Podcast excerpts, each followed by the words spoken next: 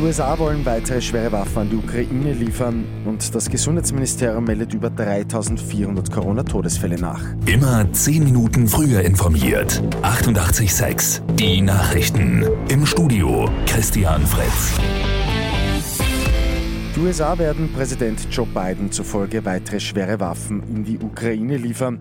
Auf eine entsprechende Frage hat Biden nach einem Gespräch mit anderen Staats- und Regierungschefs mit Ja geantwortet. Auch Großbritannien und Kanada haben die Lieferung von Artilleriegeschützen angekündigt. Seit jetzt fast acht Wochen herrscht in der Ukraine Krieg. Laut UNHCR sind bereits mehr als fünf Millionen Menschen ins Ausland geflohen. Das Gesundheitsministerium hat gestern 3412 Corona-Todesfälle nachgemeldet. Die Zahl der Todesopfer im Zusammenhang mit einer Infektion in Österreich ist damit seit Pandemiebeginn um 21 Prozent gestiegen und zwar auf 19.851 statt bisher angenommenen 16.439.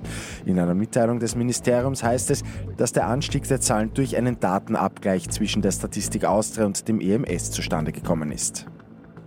Und das Kanzleramt fordert Geld von der in der Inseratenkausa beschuldigten früheren Familienministerin Sophie Karmasin.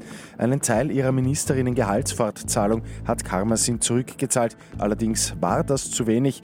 Karmasin hat rund 62.000 Euro überwiesen, soll aber insgesamt mehr als 74.000 Euro Bezugsfortzahlung erhalten haben.